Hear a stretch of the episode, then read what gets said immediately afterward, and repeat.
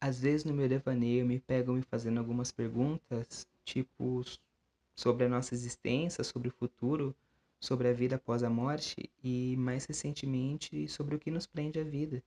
O que faz a gente encarar dia após dia, mesmo através das dificuldades, sendo que a gente não tem certeza nenhuma o que vai acontecer depois que a gente sair daqui.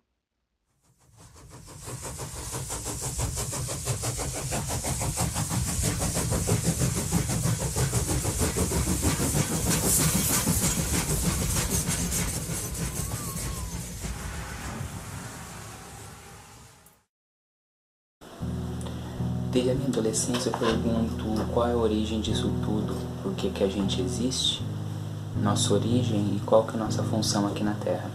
Eu acredito que essas crises existenciais elas são coisas comuns que acontecem para qualquer ser humano. E eu acho que essas crises existenciais elas são mais comuns para as pessoas que passam é, mais dificuldades, seja elas financeiras, físicas ou emocionais qualquer tipo de dificuldade. Porque quando você está bem, é fácil ficar tudo bem. Mas quando você está mal e é, as coisas acontecem de uma maneira boa, você dá mais valor para aquilo. E os momentos de felicidade é mais intensos as sensações eu acho que são melhores. E quando você está muito feliz e vem uma decepção ou um sonho que você não conseguiu realizar, você entra todo num processo de novo de sofrimento, de alguma coisa parecida que que é um caminho que se percorre de novo até chegar à felicidade, por assim dizer. E depois a gente esgotar todo o nosso nossa particularidade de tentar achar uma solução por nós mesmos, a gente recorre a as pessoas, ajuda humana, para pedir algum conselho. E às vezes a frase que a gente mais ouve é: pensa por um lado positivo. Existem pessoas que estão numa situação pior que você. Esse conselho ele vem muito de uma questão de egocentrismo, eu acredito eu. Porque é justo uma pessoa estar mal para me sentir bem, é justo eu ficar feliz pensando que existe uma pessoa com uma situação pior do que eu, ou então é dizer que não exige pesos maiores e menores. Problemas simplesmente existem e o peso vai de acordo com a vida da pessoa. Será que também eu ia ser egocêntrico e deixar as outras pessoas de lado e pensar só em mim?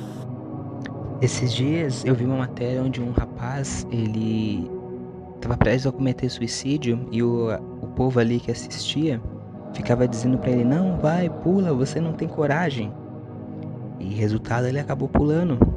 E eu me perguntei o que será que passava pela cabeça desse rapaz para se desprender de tudo que ele tinha na vida e chegar em um momento onde escutava pessoas que ele não conhecia apoiando tal alto. A desgraça alheia parece que é a força do homem hoje em dia, não sei. E todos nós, por algum motivo, temos alguma coisa que nos prende à vida.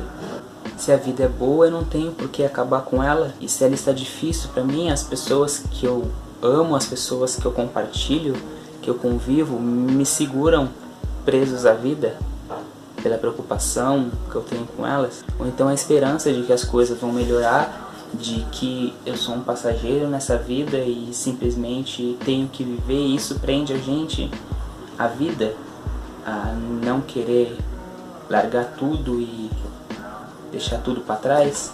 Mas na minha opinião, o que realmente prende a pessoa à vida é o medo da morte. Eu assisti um espetáculo da Companhia do Escândalo que tinha uma frase que dizia: Todo mundo quer ir pro céu, mas ninguém quer morrer. É, essa música, essa, essa, essa, essa frase é de uma da banda Blitz, de uma música deles lá. Eu fui pesquisar depois, eu acho que é isso, faz tempo que eu não vejo. Mas essa frase, todo mundo quer ir pro céu, ninguém quer morrer, me abriu uma porta de pensamentos e reflexões que eu levo até hoje, assim, para mim, minha vida, questão de, de, de reflexão. É, a maioria das crenças, não citando especificamente uma religião, mas a maioria das crenças elas pregam uma uma vida após a morte, um lugar onde se você for bom em terra, você vai para um lugar onde não existe dor, não existe sofrimento e de que esse estado que a gente está agora, essa vida que a gente está agora é simplesmente um teste para uma coisa melhor que vai vir depois. Né? Então algumas pessoas se limitam a, a seguir o bem, a fazer o bem em busca de uma recompensa, não por é, querer ajudar os outros ou por fazer uma caridade simplesmente pelo fato de se eu ser bom aqui, quando eu morrer eu vou para lá, para o céu, podemos assim dizer, né, que é o termo mais conhecido. Só que ao mesmo tempo essas pessoas têm medo da morte. Se teoricamente quando eu morrer eu vou para um lugar melhor, qual é o problema? Qual é o meu propósito na minha vida aqui? Eu tenho que sofrer aqui para ir em um lugar melhor? Esse teste que eu tenho que passar não é meio que cruel? Não sei. E a pessoa ela tem medo, o medo da morte, talvez pela incerteza de que ela não vá para o céu e vá para o lugar ruim, conhecido como o inferno, talvez ela vá para o lugar ruim, ou então simplesmente porque lá no fundo ela não tem a, a esperança, a fé suficiente de que aquilo realmente existe, sabe? Então ninguém sabe o que existe a vida após a morte, e eu acho que esse é o maior medo que prende a gente à vida, de que a gente não tem certeza o que vai acontecer depois que a gente sair, a gente morrer. E, e contrapartida disso seria mais simplesmente fácil para pensar, bom, se minha vida está ruim, basta eu me matar para eu ir para um lugar melhor, viver sem dor, acabar com isso que eu estou passando. Porém, essas crenças, elas remetem diretamente de que o suicídio te leva diretamente ao lugar ruim.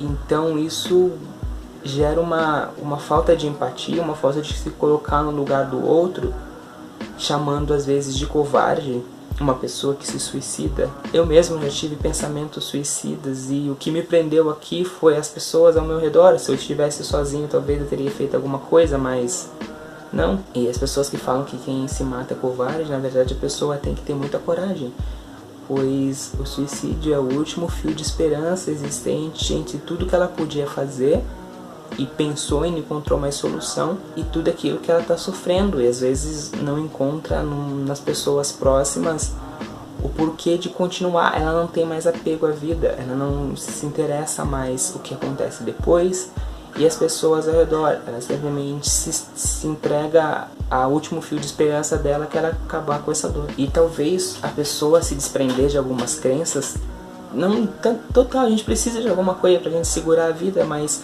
do fanatismo talvez faça ela enxergar as pessoas próximas dela como um porto seguro e fazer o bem simplesmente por fazer, sabe? Principalmente eu faço bem porque eu sei que fazer o bem vou ajudar aquela pessoa, nem sem esperar nada em troca. Eu acho que então que resumo que a gente pode dizer é que nosso apego à vida se resume simplesmente a nossas crenças. A, se a gente acredita, se a gente acredita em pessoas, se a gente acredita em alguma coisa material, no antes, no depois, se a gente acredita que as coisas vão melhorar, se a gente acredita que a gente tem um papel aqui na Terra, então as crenças de cada um que prende a vida. Ou seja, eu vou fazer o que eu quero fazer, agora o que eu posso fazer em vida, porque depois a minha existência acaba. E o que fica normalmente são só lembranças.